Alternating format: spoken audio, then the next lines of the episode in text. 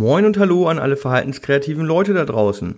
Mein Name ist Alexander und ich begrüße euch ganz herzlich zur Folge 10 meines Podcasts Verhaltenskreativ. Heute möchte ich mich mit euch über das große Thema der Kommunikation unterhalten.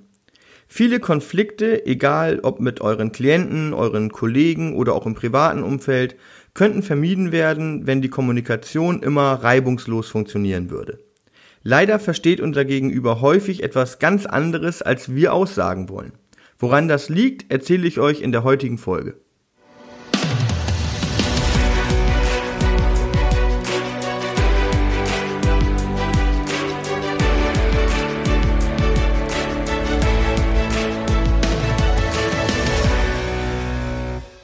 Ja, hallo also. Ich habe mir überlegt, dass ich meinen Podcast jetzt anders starten möchte.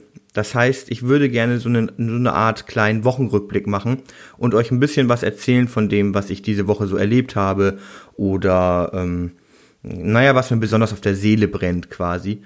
Und damit vielleicht euch einen, einen kleinen privateren Einblick über mich selber geben können, über, über mich als Person, aber auch ähm, dass ihr einen kleinen Einblick darüber kriegt, was bei mir eben so die Woche über los ist. Ihr könnt mir ja irgendwann dann mal sagen, ähm, ob euch der neue Start gefällt oder ob ihr doch lieber direkt ins Thema reinstarten wollt. Was habe ich also diese Woche so erlebt? Ich habe ähm, oder wir haben bei der Arbeit unseren Teamtag gehabt diese Woche. Das heißt, meine Kollegen und ich, wir haben uns in Bremen getroffen, mal an einem Ort, der nicht die Arbeitsräumlichkeiten sind und konnten uns gemeinsam mit unserem neuen Supervisor, der extra aus Leipzig angereist ist, ähm, ja, einmal so richtig mit uns selber beschäftigen. Richtig egoistisch, nur an, an unser Team denken, an uns als Einzelperson und ja, eben nicht, nicht wirklich über den Klienten. Klar ist das hier und da dann auch mal mit aufgekommen, die Thematik. Ähm, das beschäftigt uns ja nun mal auch und das ist ja auch ein Teil unserer täglichen Belastung und auch der, der, der glücklichen Momente, die wir so erleben im, im Arbeitsalltag. Aber es ging tatsächlich in erster Linie um uns selber. Und wir konnten eben auch auf eine ganz andere Art und Weise intensiver in den Austausch gehen. Wir sind ein Team, in dem wir generell sehr eng uns austauschen. Wir haben relativ lange Übergabezeiten und nutzen das, um uns gegenseitig zu, zu reflektieren, um uns moralisch zu unterstützen, um uns Hilfestellung zu geben. Ähm, aber es ist halt nochmal ein anderer Rahmen, wenn man sich extra dafür trifft und wirklich einen ganzen Tag Zeit hat. Das, äh, ja, es war wirklich sehr, sehr angenehm. Wir haben auch einen super, super Visor, den kenne ich von früher. Vor ungefähr acht Jahren habe ich schon mal mit dem zusammengearbeitet. Ähm, deswegen habe ich ihn dann auch äh, jetzt wieder kontaktiert. Nach so langer Zeit habe ich gedacht, und dadurch, dass es jetzt ein komplett anderes Team und ein anderer Arbeitgeber ist, dass man äh, durchaus wieder zusammenarbeiten könnte. Ähm, und dann habe ich ihn im Absprache mit meinem Team kontaktiert und dann haben wir ihn erstmal eingeladen zu einem Kennenlerntermin. Und jetzt äh, arbeiten wir quasi seit dieser Woche fest mit ihm zusammen. Startschuss war jetzt dieser Teamtag und danach machen wir alle zwei Monate für jeweils drei Stunden eine gemeinsame Supervision. Ähm, genau. Das war der Teamtag. Wir haben danach noch unser Weihnachtsessen gemacht im, im Januar. Das heißt, äh, ohne Supervisor dann haben wir uns danach noch im Restaurant getroffen, haben den Gutschein, den wir von unserem Arbeitgeber geschenkt bekommen haben, auf, die, auf den Kopf gehauen und äh, gemeinsam gegessen und dann eben auch ein bisschen mehr privat gesprochen und uns unterhalten. Und uns einfach einen schönen Abend gemacht, so als Abschluss des Teamtages. Genau, ansonsten bin ich äh, rein mental gerade in den letzten Vorbereitungen zur äh, zu meiner Deeskalationsschulung, die ich nächste Woche durchführen werde. Das ist eine dreitägige Schulung, die ich im äh, Kinder- und Jugendbereich bei uns in der Einrichtung durchführe. Und ähm, da bin ich so in den letzten Planungen und Überlegungen, was ich so ja damit mit reinbringen könnte. Genau. Ansonsten würde ich sagen, habe ich eine gute Woche gehabt. Ich bin glücklich und zufrieden ähm, und möchte damit dann auch, glaube ich, ins Thema starten. Ja, wie gesagt, lasst uns also ins Thema starten. Woran liegt es also, dass unsere Gesprächspartner so häufig etwas anderes verstehen, als wir sagen wollen? Friedemann Schulz von Thun hat dafür das Vier-Ohren-Modell entwickelt. welches er in seinem Buch Miteinander reden 1 Störungen und Klärungen ausgiebig erklärt. Ich weiß, die meisten von euch kennen das Modell schon. Wahrscheinlich habt ihr sogar alle mindestens schon einmal davon gehört. Ich bin aber der Meinung, dass es sich lohnt, sich regelmäßig mit diesem Konzept auseinanderzusetzen. Denn es erklärt nicht nur sehr gut, wie Kommunikation funktioniert, sondern es regt uns in erster Linie an, die eigene Kommunikation zu reflektieren. Wie funktioniert verbale Kommunikation zwischen zwei Personen denn nun genau? Zunächst muss eine Person als Sender in Erscheinung treten. Das bedeutet, er oder sie möchte eine Information mitteilen. Diese Information verschlüsselt er oder sie nun in eine Nachricht, welche vom Empfänger entschlüsselt werden muss. Der Empfänger hat dabei die Möglichkeit, sich der korrekten Interpretation der Nachricht zu versichern, indem er beispielsweise eine Rückfrage stellt oder die Nachricht in seinen eigenen Worten wiederholt. Das Modell von Friedemann Schulz von Thun unterteilt eine Nachricht nun in vier unterschiedliche Botschaften, welche in jeder Nachricht verschlüsselt sind. Dabei handelt es sich um den Sachinhalt, die Selbstoffenbarung, die Beziehung und den Appell. Diese völlig verschiedenen Botschaften sind der Grund dafür, dass Kommunikation so komplex, störanfällig, aber auch super spannend ist. Nicht weniger kompliziert wird es dadurch, dass der Sender seine eigenen Erfahrungen, Werte und Empfindungen für die Verschlüsselung benutzt. Der Empfänger zum Entschlüsseln in aller Regel aber andere Erfahrungen, Werte und Empfindungen zur Verfügung hat. Dadurch kommen Missverständnisse auch dann zustande, wenn beide Seiten sich eigentlich auf derselben Ebene, also zum Beispiel auf der Beziehungsebene befinden. Ich möchte euch diese verschiedenen Botschaften nun anhand eines einfachen Beispiels erklären.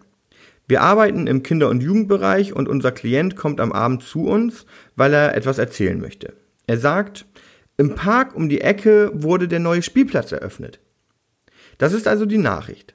Der Sachinhalt ist leicht zu verstehen. Es wurde ein neuer Spielplatz eröffnet. In aller Regel finden auf dieser Ebene auch keine Missverständnisse statt. Denn auch ihr als Empfänger werdet diese kaum anders interpretieren können. Interessanter wird es nun auf der Ebene der Selbstoffenbarung. Denn hier könnte dieser Satz viele verschiedene Botschaften senden. Es kann bedeuten, dass euer Klient Spielplätze toll findet, dass er gerne draußen ist, dass er gerne mit anderen Kindern spielt, dass er neue Dinge spannend findet. Genauso könnte es aber auch bedeuten, dass er Spielplätze blöd findet und alles andere, was ich gerade gesagt habe, ebenfalls. Entscheidend sind dann der Tonfall und die Mimik. Sagt der Klient mit freudestrahlendem Gesicht, im Park um die Ecke wurde der neue Spielplatz eröffnet, ist das natürlich etwas ganz anderes, als wenn er sagt, im Park um die Ecke wurde der neue Spielplatz eröffnet. Dabei die Augenbrauen hochzieht und genervt wirkt. Er könnte sich vielleicht als zu alt für den Spielplatz empfinden und befürchten, dass er nun gezwungen wird, mit den kleineren Kindern zusammen zum Spielplatz gehen zu müssen. Wir müssen aber auch bedenken, dass wir immer eine Selbstoffenbarung mitschicken, wenn wir selbst Sender einer Nachricht sind. Manches wollen wir bewusst senden, anderes senden wir gegen unseren Willen mit. Wenn ich ein Deeskalationsseminar führe, dann möchte ich kompetent wirken. Ich möchte als Experte in diesem Bereich wahrgenommen werden. Und es stört mich auch gar nicht, wenn die Teilnehmer mich auch als sympathische, interessante Persönlichkeit wahrnehmen. Wenn ich nun aber schlecht vorbereitet bin, meine Arbeitsmaterialien nicht vollständig sind oder ich einfach einen schlechten Tag habe, dann sende ich gegen meinen eigenen Willen auch diese Unsicherheit und Nervosität mit. Ob die Teilnehmer diese dann auch wahrnehmen, steht wieder auf einem anderen Blatt. Auch auf der Beziehungsebene gibt es viele Möglichkeiten zu Missverständnissen. Eigentlich handelt es sich dabei um eine besondere Form der Selbstoffenbarung, denn der Sender offenbart, wie er seine Beziehung zum Empfänger sieht. Der Unterschied ist jedoch, dass der Empfänger in diesem Fall ein direkter Teil der gesendeten Botschaft ist. Er definiert die Beziehung zum Sender vielleicht ganz anders. Begeben wir uns gedanklich auf eine private Feier. Dort ist unser ganzer Freundeskreis Sowohl Menschen, die wir als sehr enge Freunde definieren, aber auch welche, die wir eher als Bekannte beschreiben würden.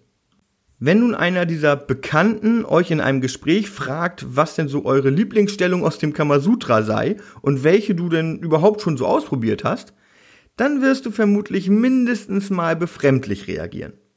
Der Sender der Nachricht hat die Tiefe eurer Beziehung offensichtlich total überschätzt. Vielleicht ist er aber auch einfach nur ein unsensibles Arschloch. Das muss man von Fall zu Fall entscheiden. Der Kern ist, deine beste Freundin würde solch eine Frage nur dann stellen, wenn sie wissen würde, dass du offen bist, darüber überhaupt zu sprechen. Und sie hätte auch ein Gefühl dafür, wann der richtige Moment für diese Frage wäre. Warum sie sich jetzt dafür genau interessiert, auch das ist dahingestellt und ein anderes Thema. Wenn zwei Personen ihre Beziehungsebene jedoch unterschiedlich einschätzen, dann kann es zu, naja, eher unangenehmen Situationen kommen. Die Beziehungsebene spielt aber auch zwischen zwei Personen eine Rolle, die sich komplett fremd sind. Indem ich mich hier vor das Mikro setze und euch etwas von Kommunikation erzähle, gebe ich zu erkennen, dass ich der Meinung bin, ihr seid in diesem Feld informationsbedürftig. Ganz schön arrogant von mir, oder? Wenn ihr weiterhin zuhört, dann akzeptiert ihr, zumindest für diesen Moment, genau diese Beziehung. Wobei, natürlich kann es auch sein, dass ihr euch gerade über mein Geschwafel aufregt euch denkt, dass ihr den Scheiß schon 30 Mal in der Ausbildung und in irgendwelchen Fortbildungen hattet und ich euch eh nichts Neues mehr erzählen kann. In dem Fall könntet ihr euch so fühlen, als würde ich euch für dumm halten. Ich kann euch aber versprechen, dass dem definitiv nicht so ist. Die vierte und letzte Ebene ist die Appellebene. Ein Appell kann ganz offen oder versteckt ausgesprochen werden. In unserem Beispiel des neu eröffneten Spielplatzes könnte der Appell zum Beispiel heißen, geh mit mir dorthin. Wirklich offen wurde das jedoch nicht ausgesprochen. Wenn nun zusätzliche Signale auf der Beziehungs- und Selbstoffenbarungsebene gesendet werden, die diesen nicht klar geäußerten Appell verstärken, dann sprechen wir von Manipulation. Euer Klient könnte euch zum Beispiel Komplimente machen um die Beziehungsebene zu stärken und gleichzeitig andeuten, dass er in letzter Zeit sehr wenig draußen war und leider kaum Freunde zum Spielen findet. Er würde somit versuchen, euch zu manipulieren und am Ende sein Ziel zu erreichen. Manipulation wird in der Regel sehr negativ, hinterhältig und fast schon bösartig interpretiert. Bedenkt aber auch, dass es einen Grund haben wird, weshalb euer Klient diese Taktik wählt. Vielleicht hat er die Erfahrung gemacht, dass er mit Offenheit seine Ziele nicht erreicht. Vielleicht wurde es ihm in der Familie genauso vorgelebt.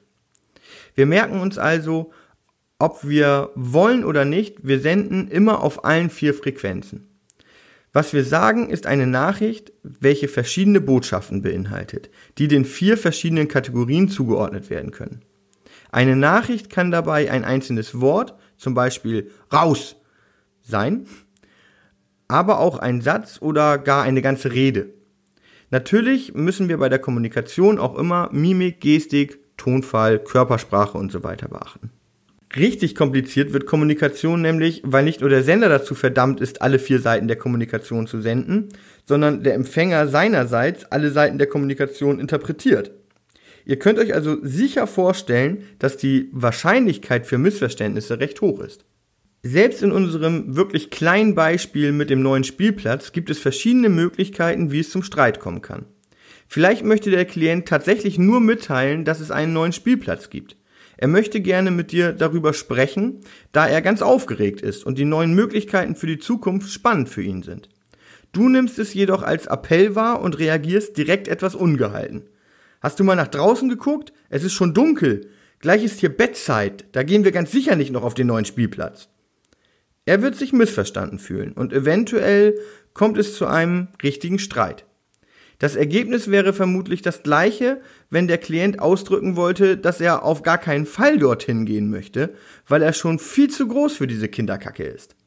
Wenn ihr aber wiederum den Appell wahrnehmt und euch mit den Worten, okay Kinder, dann gehen wir jetzt alle noch eine Runde zu dem neuen Spielplatz, direkt die Jacke überwerft, könnte es ebenso zum Streit kommen. Denn leider sind bei weitem nicht alle Menschen in der Lage, dieses Missverständnis direkt aufzulösen.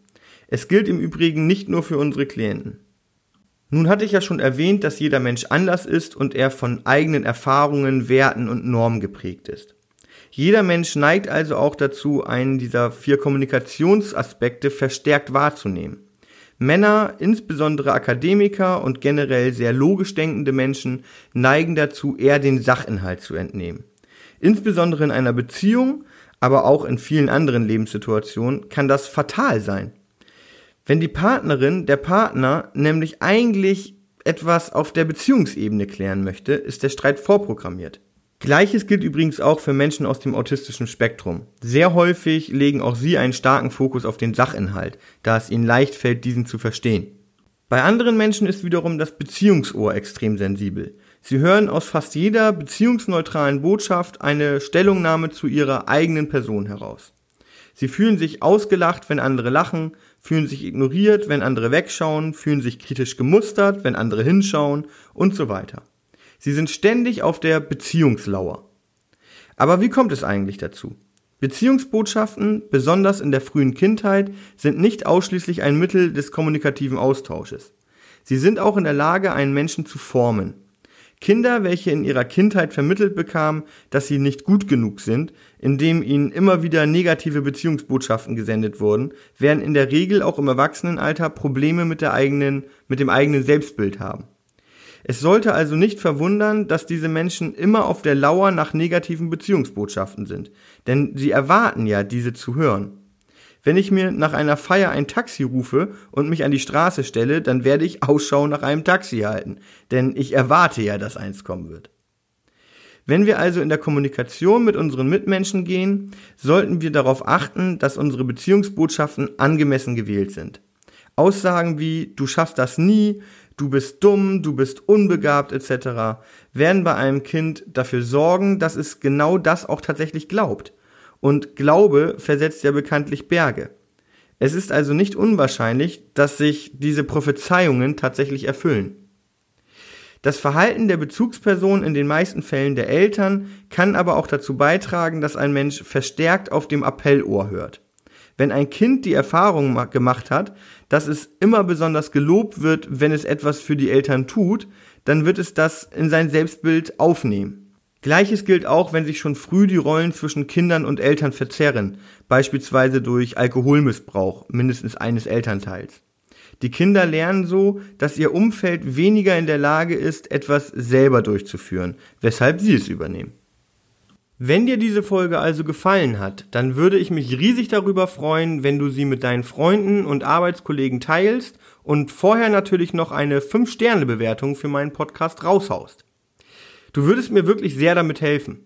Der Podcast wird übrigens ab sofort jeden Montagabend um 19 Uhr auf allen einschlägigen Plattformen veröffentlicht. Sehr gerne kannst du mir auch eine Mail mit Feedback oder Fragen schreiben, das Ganze unter verhaltenskreativ.podcast@gmail.com oder du trittst meiner Facebook-Gruppe Die Verhaltenskreativen bei.